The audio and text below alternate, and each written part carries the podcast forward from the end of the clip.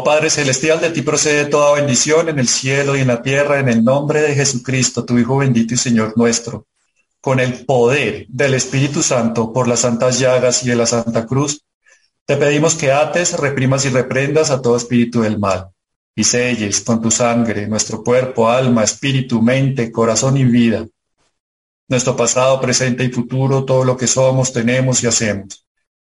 En el nombre todopoderoso de Jesús, en el de San José y en el dulce nombre de María, sellamos todo nuestro ser, esta transmisión, sus hogares y el mío. En el nombre de nuestro Señor Jesucristo, invocamos a San Miguel Arcángel, a San Gabriel Arcángel y a San Rafael Arcángel. Y con los santos arcángeles y santos ángeles por la intercesión de la Santísima Virgen María, te pedimos, Señor, que le prohíbas a Satanás, a Lucifer, y a todos los espíritus inmundos, a Asmodeo especialmente, a Belcebú, hacernos daño en nuestros bienes espirituales y materiales, en nuestras familias, trabajos, grupos de oración y comunidades apostólicas. Amén. San Miguel Arcángel, con tu luz ilumínanos, con tus alas protégenos y con tu espada defiéndenos. San Gabriel Arcángel, lucha a nuestro lado con tus santos ángeles, ayúdanos y ruega por nosotros. San Rafael Arcángel, lucha a nuestro lado con tus santos ángeles, ayúdanos y ruega por nosotros. Santísima Virgen María, infunde los efectos de la gracia de la llama de amor de tu inmaculado corazón en nuestros corazones. Crea un círculo de fuego con esa llama de amor y levanta un muro infranqueable que nos haga invisibles y frente al maligno. San José, terror de demonios, ruega por nosotros. Santísimo Señor Jesucristo, cúbrenos, sígnanos, séllanos, lávanos, límpianos, purifícanos, blíndanos, protégenos, conságranos y libéranos con tu preciosísima sangre en el nombre del Padre y del Hijo y del Espíritu Santo. Amén. Muchas gracias nuevamente por todas las personas que se han conectado, eh, especialmente a los que se conectaron desde el inicio a rozar el rosario de la Santísima Virgen María que desata los nudos. Si bien es cierto, le estamos pidiendo a ella que desate los nudos, también nosotros deberíamos desatarle a su vez a ella un nudo grande que tiene en el corazón y es la falta del afecto humano, del afecto de todos sus hijos, porque ella lleva en su corazón el destino de toda la humanidad. Así se lo pidió Jesús al pie de la cruz, que ella fuera la mamá de todos, de los creyentes y los no creyentes. Toda la humanidad es hijo de ella y ella lleva, como lo digo, el destino de cada ser humano en su corazón. Y especialmente los que aún no conocen el amor de Dios, pues la hacen sufrir. Y eso es un nudo enorme que tiene en su corazón. Entonces, que esta meditación que vamos a hacer en voz alta en torno a los matrimonios, que este Santo Rosario sirva para ir desatando esos nudos que constriñen y hacen sufrir su corazón. Vamos a empezar hablando un poco acerca del tema de los matrimonios y el título es Amor y Respeto para un matrimonio sano. Y tenemos que empezar por el principio, y el principio pues no es otro sino la creación. Dios Padre Celestial, hechura de sus manos, crea el universo y hace todo muy bien. Y de último, crea al hombre y a la mujer. Y todo lo hizo bien. Pero nos dio un regalo fundamental a los seres humanos y fue el regalo de la libertad, el libre albedrío. Adán y Eva tenían unos valores fundamentales, unos dones especialísimos que de impasibilidad, o sea, no iban a sufrir. Tendrían también el don de inmortalidad, no iban a morir. Y tenían el don de integridad, tenían la capacidad de no pecar, si quisieran no hacerlo. Entonces, desde ese punto de vista, Adán y Eva tuvieron la facultad de no pecar, pero tenían el libre albedrío. Ya sabemos todo lo que sucedió, la tentación de la serpiente, porque fue reprimido Lucifer. Lucifer en, en su momento se llamaba Luzbel. Luzbel, o sea, luz bella, era el ángel más hermoso, un ángel seráfico, un querubín también, si se quiere. Cuando retó a San Miguel, en este caso Miguelito Junior, podríamos decirle así, y él supo que dentro del plan de Dios era que los ángeles, seres superiores en naturaleza a los hombres, estarían al servicio de los hombres. Él dijo, yo no serviré, ¿quién como yo? Y Miguel dijo, ¿quién como Dios? Y en ese momento es reprimido y reprendido Luzbel y fue arrojado al infierno con una tercera parte de los ángeles. Y Dios humillándolo le dio una segunda jerarquía y subió a una jerarquía mayor a Satanás. Satanás es el príncipe de las serpientes y Luzbel es el príncipe de los escorpiones, pero quedó como segundo al mando, digamos. Son dos ejércitos diferentes, pero el principal de todos pasó a ser Satanás. Y el segundón digamos, Lucifer. Pero el que tienta a Eva, pues es el príncipe de las serpientes, Satanás. Y la engaña, diciendo, ¿de verdad que está prohibido que coman de todos los árboles del paraíso? Y la Virgen dice, de todos no, de uno solo. El árbol de la ciencia, de, la vida, del bien y del mal. Y el demonio habla pasito, como si Dios no lo escuchara. Escuchara, a ver, dice, no, ¿no habéis oído que si lo haces, seréis como dioses? Entonces miren la cuestión. Ese árbol les iba a enseñar qué es el bien y qué es el mal. Ahora estamos peor que Adán y Eva, porque nosotros somos los que decidimos qué está bien y qué está mal, de acuerdo al relativismo moral, que es definitivamente un instrumento filosófico del comunismo, ¿no? Nada es bueno, nada es malo, todo depende de quién, de lo que yo crea. Bueno, es bueno. Si tú crees que eso es malo, malo es. Y también otra herramienta filosófica del comunismo que es el secularismo. Sacar a Dios de todo y de todos, de la ciencia, de la comunidad, de la política, de la cátedra, de los colegios, universidades, de las familias. Quiten, los crucifijos. Entonces, cuando se comete el pecado original, pues entramos en unas especies de pendientes bien llamar concupiscencia, de hecho se llaman así, la concupiscencia, eso que decía San Pablo en su momento, el bien que yo quiero hacer, no lo hago, y el mal que no quiero hacer, eso es lo que yo hago. En el plan original y originante era crearle al hombre un cielo, digámoslo así, que se llama paraíso. Y ellos estarían un tiempo y luego vendría una dormición. Después de esa dormición pasarían a otro cielo, que es el corazón de Dios. Y lo que llamamos ustedes y yo la visión beatífica, o sea, estar sumergidos en Dios. Yo no sé si ustedes vieron la película de Noé. Al final de la película salen Adán y Eva desnudos, pero no se les ven sus partes porque son como seres de luz. ¿Qué quiere decir eso? Me llama mucho la atención porque en el plano original, Adán y Eva se miraban el alma, no sus cuerpos. Ellos se veían y ya conocían, como los ángeles. Así fuimos creados nosotros. El ángel no tiene que pasar como nosotros por todo un proceso de ir al colegio, a la universidad, aprender un arte y desarrollarlo. No, ellos veían y ya conocían. Ellos prácticamente se miraban y ya sabían lo que el uno y el otro sentían, porque tenían un cuerpo, un alma y un espíritu. El cuerpo es lo físico, el alma es donde están todos los sentimientos donde están los recuerdos, la imaginación, la fantasía, los instintos, las pasiones, el dolor, el placer, las tentaciones, los sentimientos, etcétera. Los estados de ánimo, inclusive, el dolor y el placer. Eso está en el alma. El alma es la que anima el cuerpo. Por eso si el alma se separa del cuerpo, el cuerpo yace en el piso como un cadáver, sin vida. Y a un nivel superior está el espíritu, y en el espíritu está el pensamiento humano y divino, lo que llamamos conciencia, está y las tres potencias también, el entendimiento, la memoria y la voluntad.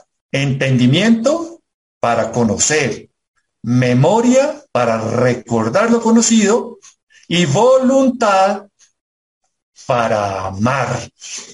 Y eso es lo más importante, la voluntad dentro de las tres potencias. Todo es muy importante, pero hago referencia a esto porque esto sí que nos compete en el tema de los matrimonios. Yo le puedo decir al, a Dios, no, no quiero. Y él no actúa porque es un caballero. No, no quiero, específicamente en el pecado. Y el demonio no actúa porque no le es lícito actuar. Entonces la voluntad de Dios dada al hombre es muy importante cuando la ejercemos. Dice la escritura, el reino de los cielos padece violencia y solamente los violentos lo pueden alcanzar. No el violento que empuña un arma, sino el violento que se violenta a sí mismo en su voluntad humana, es la voluntad de Dios. Porque muchas veces, la gran mayoría de las veces, mi voluntad y la voluntad de Dios no coinciden. Porque lo natural en el hombre no es el amor, lo natural en el hombre es el egoísmo. Por ejemplo, la primera palabra que aprendemos y que jamás se olvida es la palabra mamá. Y la segunda palabra que aprendemos, o las dos palabras, es o son es mío, es mío, todo es mío. El juguete es mío, el tete es mío, mi mamá es mía, mi papá es mío, todo es mío. O sea, el egoísmo. Entonces, eso es lo natural en el hombre. En el plan original de Adán y Eva y de todos nosotros, pues que se truncó, era que el espíritu, donde está el entendimiento, la memoria, la voluntad, mi pensamiento y el de Dios, la conciencia, era el que tenía el arbitrio de todo lo demás, de los sentimientos, de las pasiones, es decir, del alma y del cuerpo. Con el pecado original, todo se transmutó. Ahora es el cuerpo el que domina al alma y el espíritu. Si el cuerpo tiene hambre, pues comamos ad, libitum. Si el cuerpo tiene necesidad de liberar pasiones interiores, pues tengamos sexo desenfrenado. O sea, no hay límite. Eso es muy freudiano. Algo que le molesta, pues quíteselo de encima. La mortificación que es hacer morir las pasiones, eso no tiene cabida en esto. Entonces, el cuerpo, sin darnos cuenta, está dominando el alma y obviamente el espíritu queda en tercer lugar, por allá reprimido y reprendido, escondido en el cajón de la mesa de noche, acompañando algo que está constantemente empolvado, que es nuestra partida de bautismo, porque nuestra partida de bautismo por lo general está empolvada. Se nos olvida que somos hijos de Dios y no nos comportamos como hijos del rey, o sea, como príncipes, sino que nos comportamos prácticamente como animalitos. Miren que ahora estamos viviendo en un mundo que prácticamente se ha tomado por la parte después de la pandemia el mundo, pues los animalitos. Yo no tengo nada contra los animales, de hecho San Francisco de Asís es un referente para todos nosotros, pero estamos humanizando a los animales y estamos animalizando a las personas. Y el animal Puede que tenga, lo tiene realmente alma, o sea, sentimientos, pero no tiene espíritu. Y el alma no es hijo de, el, animal no es hijo de Dios. El animal se mueve por unos, unos resortes interiores a través de la estimativa, o sea, los instintos. Los animales se mueven así. Y se, puede por, se mueven por un estímulo, una necesidad y una respuesta. Por ejemplo, estímulo, tengo hambre. Necesidad, tengo que comer. Respuesta, me abalanzo sobre un pedazo de carne. En cambio, dicen los antropobiólogos que el ser humano se mueve por unos resortes interiores. En estas categorías que estamos poniendo de ejemplo es necesidad, N, tengo hambre, estímulo, el pedazo de carne, respuesta, no sabemos. Puede que no coma porque tengo invitados y espero a compartir la mesa con ellos. Puede que no coma porque estoy haciendo ayuno con fines espirituales o con fines de salud. O no como simplemente porque estoy haciendo una sola comida. O sea, no sabemos cuál es la respuesta humana, porque la voluntad del hombre tiene un libre albedrío. Entonces hago esa diferenciación y qué paradoja que tengamos que hablar de estos temas, hacer la diferencia entre animales y seres humanos, porque constantemente estamos viendo que ya las personas le hablan a los animalitos como si fueran bebés y le hablan con más ternura y afecto que a sus esposas o a sus esposos. Y eso no está bien. Por eso esta charla pretende rescatar eso. Entonces, una amplia introducción para llegar al tema. Y ya que estamos en esta introducción amplia, pues tenemos que decir una cosa. Y esto para nosotros los hombres, que muchas veces cuando se cae en el adulterio y se tiene un desliz con otra persona que no es su esposa, a lo que llamamos adulterio, la persona cuando es descubierta y trata de reconciliarse con su cónyuge, o bueno, también para las mujeres, porque dicho sea de paso, hoy en día las estadísticas dicen que la infidelidad casi que está equiparada, 50 y 50. Muchos de los matrimonios hoy en día son causa de la infidelidad de las mujeres y muchas de las rupturas de los matrimonios es causa de las mujeres y ya lo vamos a ver, porque ya la Virgen de Fátima así lo pronosticó y se está dando. Entonces, vuelvo al tema, digamos los hombres, no, es que fue un desliz, yo no entregué, yo no entregué mi corazón, yo solo entregué el cuerpo.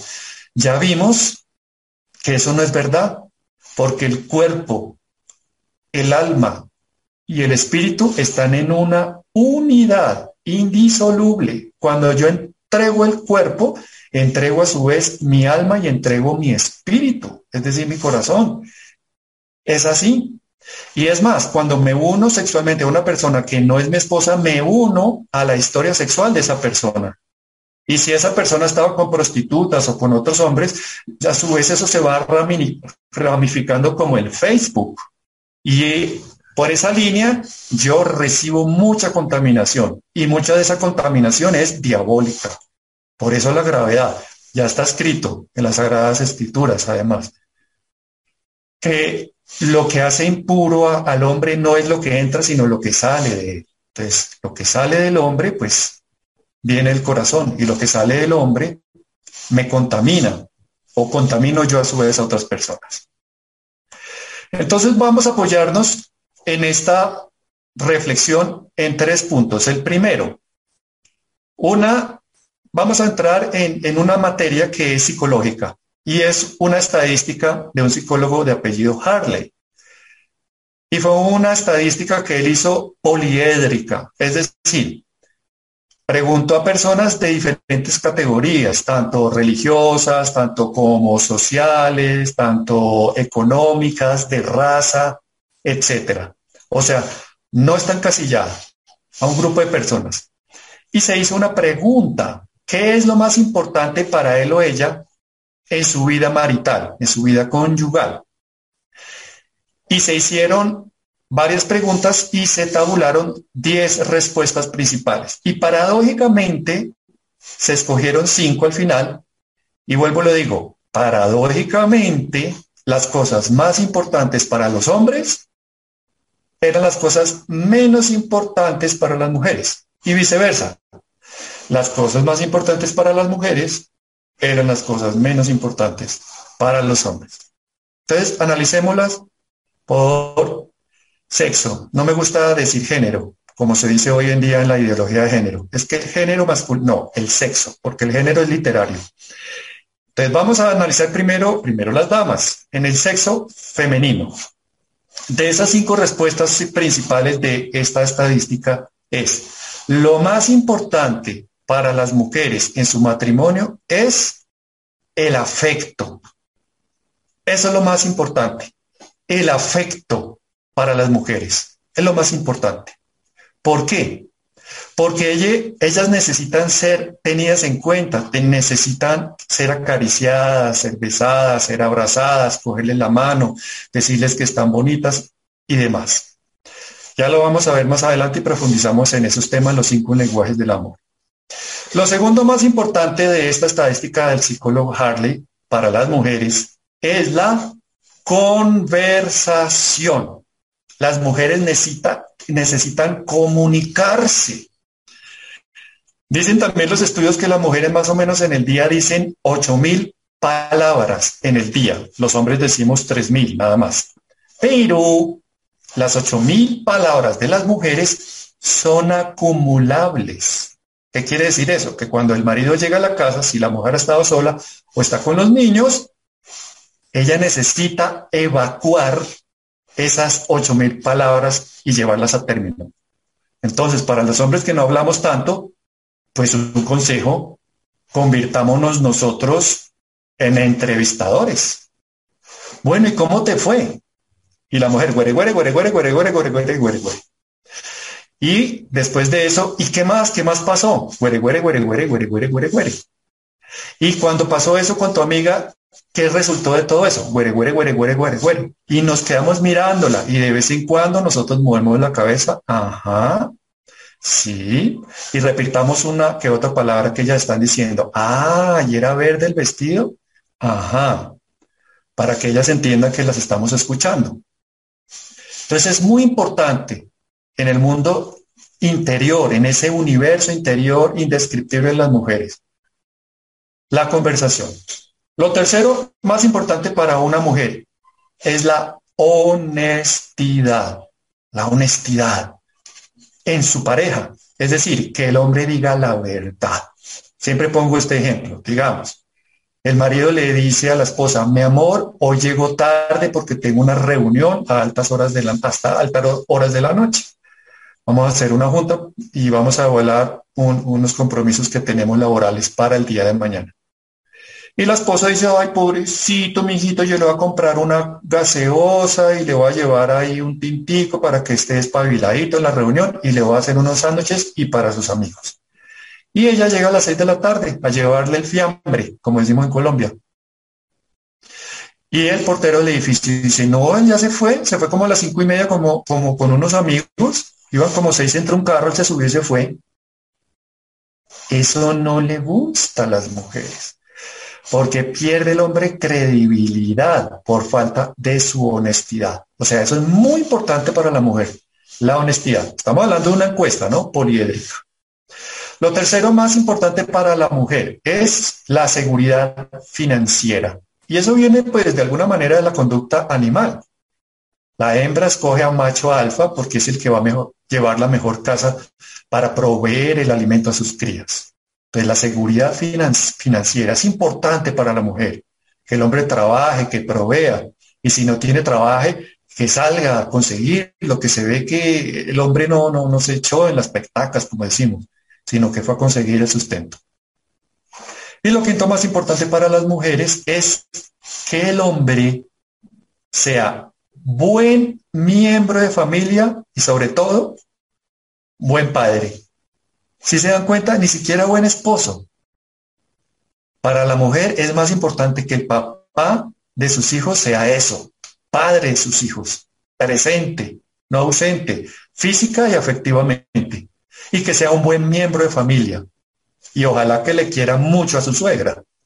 Eso sí que le haría feliz. O sea, la mamá de la, a la mamá de la esposa. Entonces, habiendo conocido eso, pues entremos en el mundo interior de los hombres. Entonces, pues ahorita como estamos en una comunicación que no es interactiva, al final vamos a hacer las preguntas.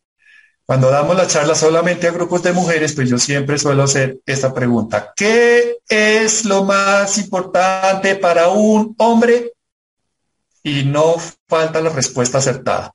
Estamos hablando en primer lugar. Y alguien por allá tímidamente dice, sí, ya sabemos, el sexo. Y siempre digo yo, y la verdad os hará. Y todas se ríen, casi siempre. Y ellos asumen que es el sexo por el sexo, pero no, señoras. Ahí es cuando les vamos a explicar nosotros los machos masculinos con la testosterona a ustedes en su mundo de los estrógenos. ¿Por qué es importante la sexualidad para el hombre? Digámoslo, la intimidad. Porque así como lo más importante para la mujer es el afecto, nosotros asumimos el afecto a través del sexo. Cuando la mujer está abierta a la sexualidad, yo asumo que mi esposa me ama. Pero cuando mi esposa no está abierta al sexo, yo asumo que mi esposa no me ama. Entonces, como dicen los chistes del padre Ángel Espinosa los Monteros cuando habla de estos temas, Llegan a una reunión, el esposo y la esposa pasan divertidísimo, están alegres en la conversación, unos traguitos, sin pasarse de ellos. Y cuando llegan a la casa y la mujer se va al del carro, ella empieza así como a caminar torcida. Y se va como torcida, como con dolor en el hueso palomo hacia la casa. Ay, estoy cansadísima y se acuesta. Y el esposo quedó ahí todo como iniciado. O el otro. El esposo llega tarde en la noche, la encuentra a ella así roncando, boca arriba, y entonces la ve con la boca abierta, se va al baño, abre el botequín donde están los medicamentos, saca un frasco de aspirina, lo destapa, le abre la boquita y se echa todo el frasco, se lo echa todo el frasco en la boca. Y ella empieza a escupir las aspirinas. ¿Qué te pasa? Oye, ¿estás bruto? ¿Qué? ¿Qué te pasa, animal? ¿Por qué me haces eso? Mi amor, es para tu dolor de cabeza. Yo no tengo ningún dolor de cabeza, ¿qué le pasa? Ah, no. Ay, entonces venga, mamita. Siempre tienen dolor de cabeza.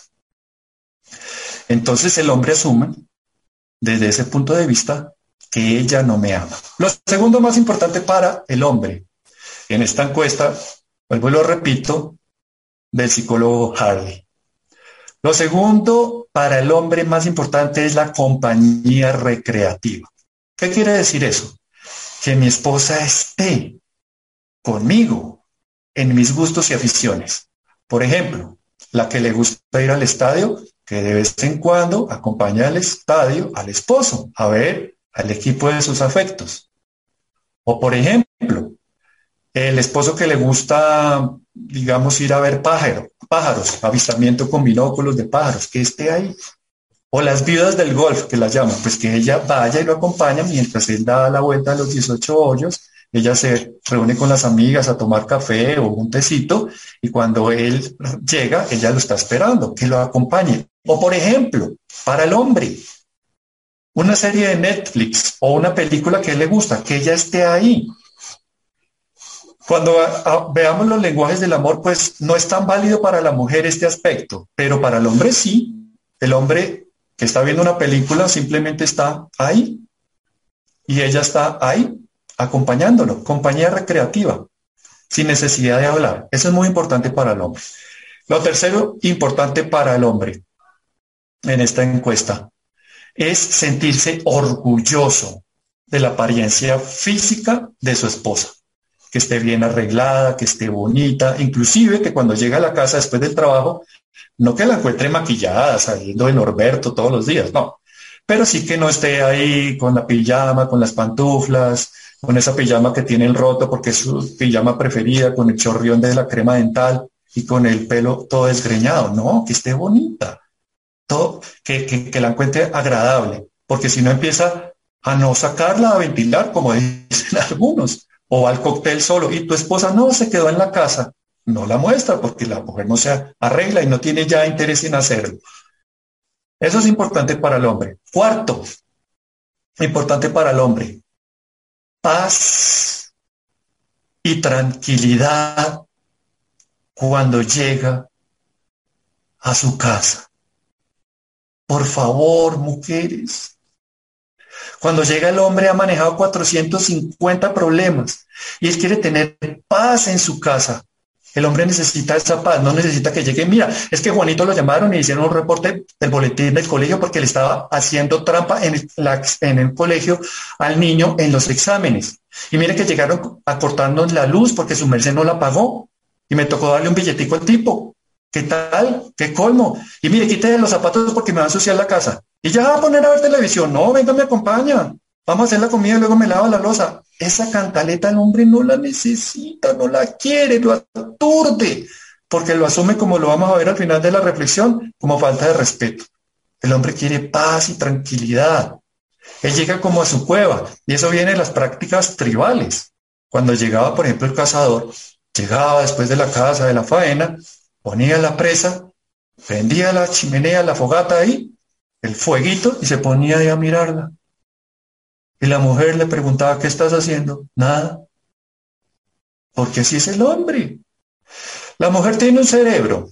Y si pudiéramos oír el cerebro de la mujer, tiene un montón de cables conectados y ella puede hacer muchas cosas al tiempo. Ella puede ir haciendo la comida, puede ir barriendo, puede contestar el teléfono, puede ir atendiendo al niño, puede acordarse de las compras del día de mañana, puede acordarse del pago del servicio público, de la administración, del pago de los impuestos, de la reunión que tiene por la noche y puede acoparse que tiene también asamblea general ordinaria de su edificio. Todo a la vez, porque está interconectado. Es como un cerebro de cartera. Ustedes han visto las carteras de una mujer. Suena el celular, y no contestan, por lo general que hacerles dos llamadas, porque la primera no lo logran.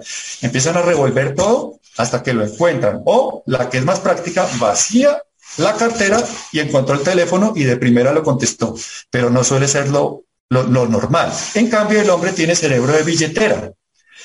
En la billetera el, el, hombre tiene los billetes en orden de denominación, en este lado tiene las tarjetas de crédito y en este tiene los documentos de identificación. Todo en perfecto orden. Ese es el cerebro del hombre y el cerebro del hombre es como una especie de cajitas, tiene cajitas. Y en cada cajita tiene, por ejemplo, la cajita del trabajo, la cajita de la esposa, la cajita de los hijos, la cajita de la recreación, del viaje, turismo. Tiene la cajita que se llama Nothing Box, o sea, la cajita que no tiene nada.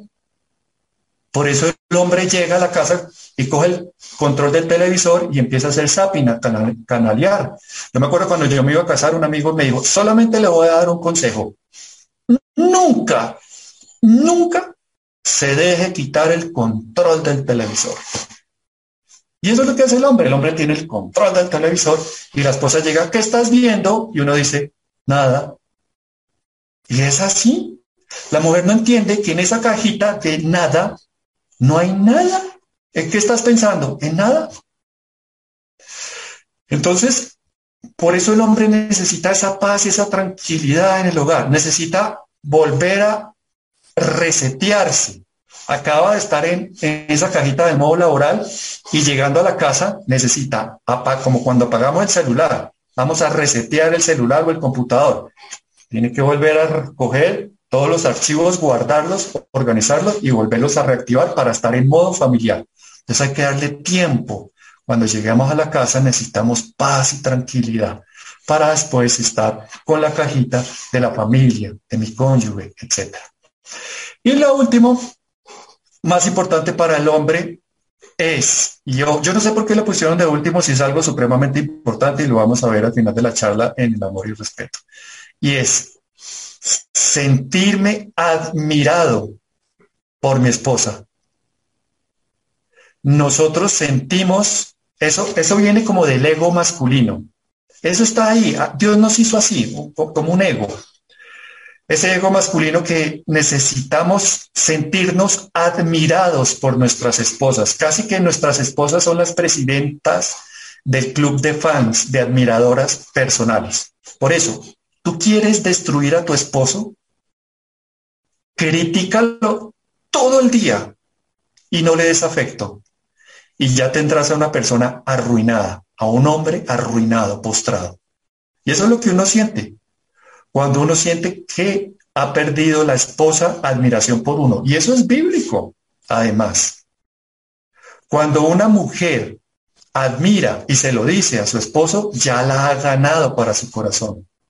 Siempre se ha dicho que uno se gana al hombre por el estómago. Y en parte tiene razón. Pero por encima de eso está la admiración y ya lo vamos a ver. Entonces, estas son las encuestas del psicólogo Harley, que ya las evacuamos, ya sabemos. Recapitulemos, lo más importante para la mujer, afecto. Segundo, conversación. Tercero, honestidad.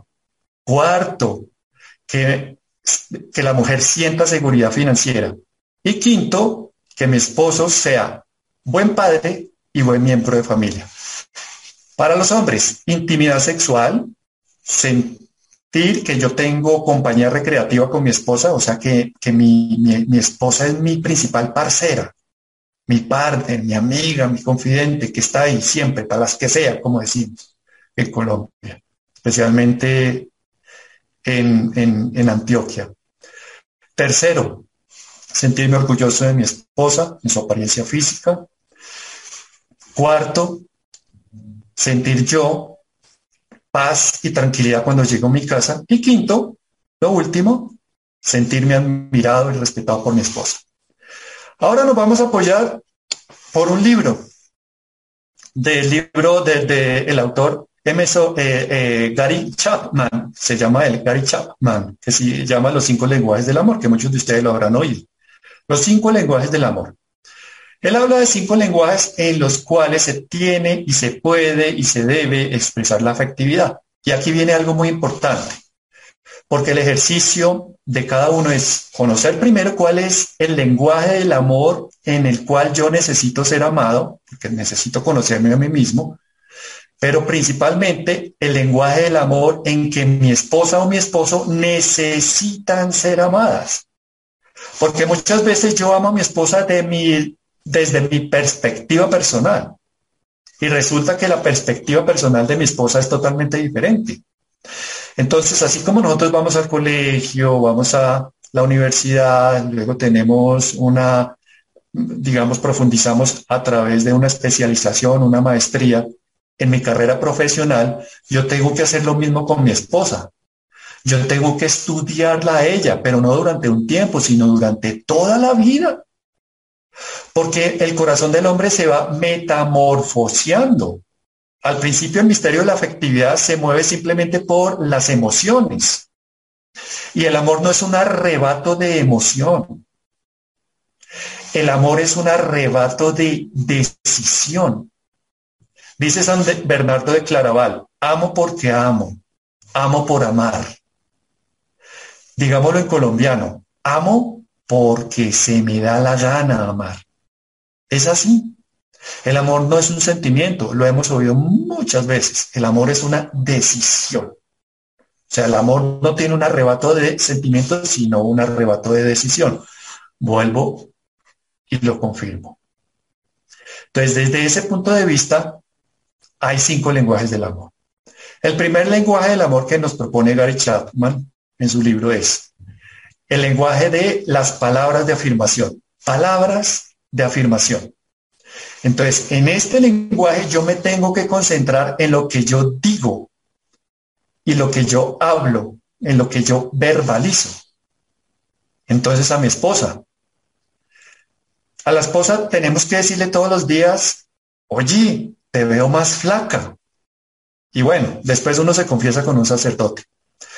Tú le dices a tu esposa, te veo más flaca, estás como más delgada y ya le hiciste el tío. Ella tuvo con eso. Te cortaste el pelo, te queda muy bien. Ser detallistas, observarla. Ese color me parece muy bonito. Síguelo usando. Tenemos que esforzarnos en decirles palabras de afecto, de cariño, mi amor, los apodos que muchas veces nosotros nos decimos, mi, mi gordita, bueno, si ella lo acepta, porque sabemos que decirle a una mujer gordita muchas veces no les gusta, pero decirle la, eh, la palabra esa que es en la intimidad de ellos, esa palabra especial. Entonces me concentro en lo que yo digo y viceversa. La mujer también decirle al hombre palabras de afirmación, especialmente te admiro, te respeto, valoro lo que haces, el esfuerzo cotidiano que haces para sacar la familia adelante. Son palabras agradables, son palabras de bendición. Y la palabra bendición, por definición literal, es decir bien, hablar bien. Cuando yo caigo en la crítica constante, sin darme cuenta, yo estoy mal diciendo a mi esposa, o sea, estoy hablándole mal, estoy criticándola. Entonces la llevo a la pros, a la postración afectiva. Se va sucediendo eso así. Segundo lenguaje del amor es el tiempo de calidad. Tiempo de calidad. Entonces, si en el primer lenguaje del amor, que son las palabras de afirmación, yo me concentro en lo que digo, en lo que verbalizo, en el tiempo de calidad me concentro en lo que escucho. Entonces, especialmente para los hombres. En el tiempo de calidad, yo lo agendo. Se necesita un día y una hora específica de la semana. Tenemos tiempo para trabajar, muchas veces tenemos tiempo para los hijos, para la vida familiar, pero en este momento yo tengo que separar el tiempo para mi esposa o mi esposo y ese tiempo es exclusivo y excluyente. se lo dedico a ella. Entonces nos vamos a tomar un cafecito. Entonces como la mujer ya sabemos que necesita evacuar sus ocho mil palabras, pues yo me siento y la miro y la escucho. El tiempo de calidad de nosotros los hombres con las mujeres es escucharlas a ellas. Y yo, calladito, te ves más bonito. No nos cuesta ningún esfuerzo, además. Y yo asiento, la miro, sin caer en la tentación de enmendarle la plana o de tratar de solucionarle los problemas que ella me está confiando. Porque eso es mucho de la conducta masculina porque nosotros todo el día estamos resolviendo problemas. Entonces, cuando una mujer me está contando algo de su mundo interior y yo estoy teniendo en ese momento el privilegio, la gracia, la dicha, el honor de acariciar el alma de mi esposa y de rozarle su corazón, yo tengo que estar atento y no caer en la tentación de pretender solucionarle los problemas, porque en ese momento ella está haciendo un acto de liberación. Ella simplemente me está diciendo muchas cosas en ese momento y necesita simplemente ser escuchada. Y eso, eso es tiempo de calidad y viceversa.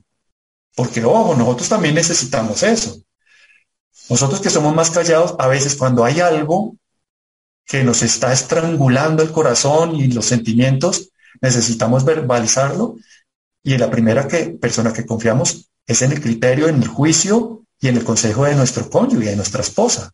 La mujer también calladita se ve más bonita.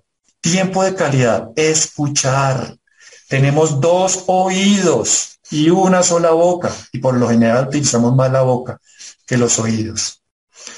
El principio de la sabiduría comienza con el silencio. Para los que me conocen, de verdad, yo soy una persona muy callada, pero ahorita que estoy hablando con la asistencia del Espíritu Santo, pues la charla se puede extender mucho más tiempo, pero nos quedan más o menos 15 minutos, un poquito más.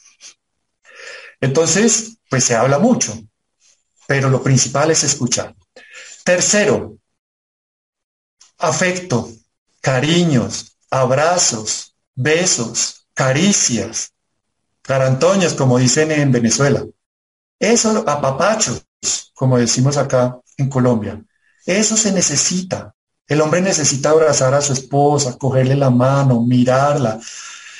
los hombres hay personas que nos gustan, por ejemplo, que nos hagan costillitas en la espalda, que nos hagan, bueno, los que tienen pelos, yo no, yo me pierdo de eso, que les hagan rosquitas en el pelo, ese tipo de cosas. Contacto físico, ese es el tercer lenguaje del amor. Necesitamos volver a eso. La pandemia nos privó de eso. Y yo me niego, me niego a eso. Al final, si queda tiempo y me lo permiten, vamos a dar la bendición maternal. La Virgen que dice que con la bendición maternal, ella viene y abraza espiritualmente a la persona. Y cuando lo hacemos físicamente en la bendición con Carlos Alberto, que la solemos hacer con los pacientes cuando terminamos los tratamientos, les damos un abrazo bien afectuoso a los pacientes. No nos podemos perder de eso. Ahorita nos están dando permiso de volvernos a abrazar, pero aún en pandemia yo me negué a eso. ¿Por qué no? Hay formas de abrazar sin contaminarnos. Cuando uno da un abrazo, ni siquiera se necesitan las palabras. El abrazo es una transmisión de almas y transmisión de almas es causa del amor. Cuando uno abraza a una persona, la persona le entrega algo de su mundo interior y yo le entrego algo de, de mi mundo interior, que no es otra cosa sino el afecto. Y cuando recibimos el afecto, eso sí que lo recibimos como una sanación. Siempre lo digo que en el Bademecum, que es el libro donde se consignan los medicamentos, al final debería estar consignada la palabra abrazo, especialmente el abrazo de mamá. Cuando el niño está enfermo y la mamá lo abraza y lo pone debajo de su regazo, el niño empieza ya a experimentar la sanación. Ahí empieza. Cuando abrazamos a las personas, empezamos a sentir la sanación. ¿Por qué? Porque el cuerpo está enfermo, porque el alma está enferma. Y si el alma está enferma, el cuerpo se enferma porque se somatiza. Entonces un abrazo produce sanación. Recuperemos eso como lenguaje del amor. Cuarto lenguaje del amor, que nos lo propone Gary Chapman. Y eso sí nos gusta a todos. Estoy seguro. Son los regalos. Los regalos. Y para las mujeres pueden escribir en el chat si están de acuerdo conmigo, me corrigen. para la mujer lo más importante son los pequeños detalles. Por ejemplo, siempre pongo el ejemplo. A una mujer no le interesa tanto que le regalen un BMW último modelo o Mercedes-Benz. Bueno, si se lo regala se ponen contentas. A nosotros los hombres sí, porque nosotros simplemente cambiamos de juguete. Somos niños eternos. A mí me regalan el carrito de pilas, pero yo ya después no quiero eso, quiero el BMW. Y para mí ambos son juguetes. La diferencia está en el precio y en la velocidad que alcanzan. Nada más. Pero las mujeres prefieren un detalle. Por ejemplo, siempre pongo esto como referente. El esposo invita a un restaurante bonito, con música de violines, a la esposa, a almorzar. Y después se van a, van a dar un paseo a un parque. Y él, sin que ella se dé cuenta, ve que en el piso hay una piedra plana, una laja, y la coge y se le echa al bolsillo. Después busca a un artesano experto y dice que grabe en esa piedra, recuerdo de nuestro paseo en tal parque, motivo de nuestro aniversario número 20, y se lo regala, esa piedra. ¿Hay alguien que si quiere un Audi? Bueno, el Audi también se puede. Pregunta, tiene la repisa. El hombre se muere y la mujer queda viuda. A los 10 años, ¿qué va a tener? ¿La foto del BMW o la piedra que le regaló motivo de sus 20 años de aniversario? La mayoría de las mujeres responde, prefieren la piedra. Por, por eso es que las mujeres prefieren regalos pequeños, que demuestre que la persona, que el hombre, que el, el esposo pensó en ella. Y en las charlas que yo doy a los hombres, cuando son solo hombres, les digo, bueno, de nada, ¿no? Por lo menos denme la gracia. Les acabo de ahorrar un montón de plata. Porque a las mujeres no les gustan los regalos tan costosos, les gustan son los detalles cotidianos, no de todos los días, ¿no? Porque, a ver, todos los días poniéndole chocolate ahí en la almohada cuando se va a acostar, le dice, oye, pues, no vas a convertir en una mujer diabética. Pero sí que no se acabe la sorpresa sorprenderlas, algo que a ellas las sorprenda. Eso les gusta mucho a las mujeres. Y a nosotros los hombres también, y siempre les digo en la charla a las mujeres, por favor, ya supérenlo, ya no más calzoncillos ni más medias. Oye, nosotros nos merecemos otras cosas como más creativas. Invéntense ustedes, ya se los dejo al arbitrio de cada una. No les estamos pidiendo cosas muy costosas, pero superemos el temita de los calzoncillos y de las medias, hola pero también nos gustan los regalos. Sí que nos gustan. Y por último, servicios. Los servicios. Entonces, el hombre ve que su esposa se levantó, fue al baño a bañarse, a arreglarse y cuando ella sale, encuentra ella la cama hecha a la usanza militar, bien templadita, que la mujer hizo el desayuno del domingo. Entonces, después ella deja todos los trastes viejos, va al baño y cuando ella regresa a lavar la losa, encuentra que él está totalmente enguantado, cual cirujano, y empieza a lavar los trastes. Y luego le dice, no, mi amor, ve y descansa un rato. Y él coge la escoba, la pasa por el apartamento, luego coge un traperito y limpia la casa. Porque en la casa viven, es un grupo familiar, no es solo de ella, él también vive. Y también obviamente hay que involucrar a los hijos en esto, ¿no? Porque los hijos también viven en esa casa. Entonces, servicios. Él o ella están enfermos, quédate ahí tranquila, mi amor. Yo voy a traerte la medicina Cruz Verde y le trae el medicamento para la gripa, el analgésico para el dolor de cabeza, etcétera. Llega él o ella cansado del trabajo, un masajito, eso es un servicio también. Ese tipo de cosas, servicios. Entonces, resumamos los lenguajes del amor. Eh, palabras de afirmación, tiempo de calidad, abrazos, besos y caricias. Cuarto, regalos. Quinto, servicios. Entonces, teniendo todo esto, vamos ya al final, enfilándonos al núcleo, al núcleo duro de la reflexión, que además tiene ese nombre, amor y respeto. Ustedes compartirán conmigo que nosotros existimos y nos movemos, y las mujeres también, con dos tipos de gafas y con dos tipos de audífonos. Los hombres nos ponemos unas gafas azules y todo lo vemos desde esa perspectiva azul. Y escuchamos con unos audífonos que también escuchan en una dimensión que también es azul. En ese estéreo de los audífonos azul, en tonos azules. Y las mujeres a su vez se ponen unas gafas que las hacen ver a ellas todo en color rosa. Y sus audífonos todo lo escuchan en esa dinámica también en tonos rosas. O sea, somos diferentes. Miren que la ideología de género estratégicamente nos está llevando a eso. Eso es, eso es algo macabro y es pretender que los hombres y las mujeres seamos iguales y los hombres y las mujeres no somos iguales. Nos han puesto a competir. ¿Quién es mejor? ¿Quién es más importante? Y no hay necesidad de eso porque no tenemos que competir. Somos complementarios. Nos necesitamos. Ya lo vimos cómo es el cerebro femenino y es extraordinario. Es superior al hombre. Monseñor Sipols cuando habla de eso dice que el cerebro de la mujer es más pequeño que el del hombre y las mujeres abren los ojos. Ey, espere, espere. Lo que pasa es que es una es un cerebro más evolucionado y es compacto, como los celulares, ¿no? Usted recordará, al principio los celulares era, parecía un ladrillo grande y la pila le duraba medio día y a lo sumo. Ahora los celulares vienen en un reloj y le dura la pila un montón y tiene cualquier cantidad de información. Entonces la mujer de, tiene un cerebro más evolucionado que el del hombre. Y alguna dirá, el hombre tiene dos cerebros. El uno se le perdió y el otro está en berraca buscándolo como dicen en Antioquia. Es un chiste que, que ese sí le gusta a las mujeres. El cerebro de la mujer es más evolucionado, por eso hace tantas cosas. El de nosotros es una tarea a la vez. Por eso cuando estábamos poniendo este ejemplo, vamos a ver cómo nos centramos en una dinámica que se llama, como lo dice el autor del libro Amor y Respeto, el círculo alienante. ¿Quién es el autor de este libro? Se llama Emerson Egerich, es un autor cristiano.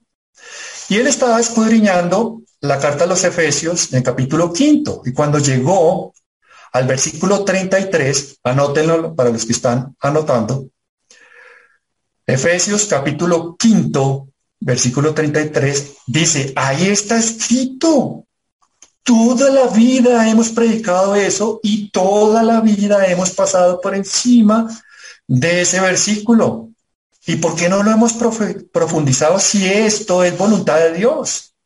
Dice, mujeres, respeten a sus maridos como al mismo Dios. Y luego dicen, maridos, amen a sus esposas como Cristo ama a su iglesia y dio la vida por ella. María.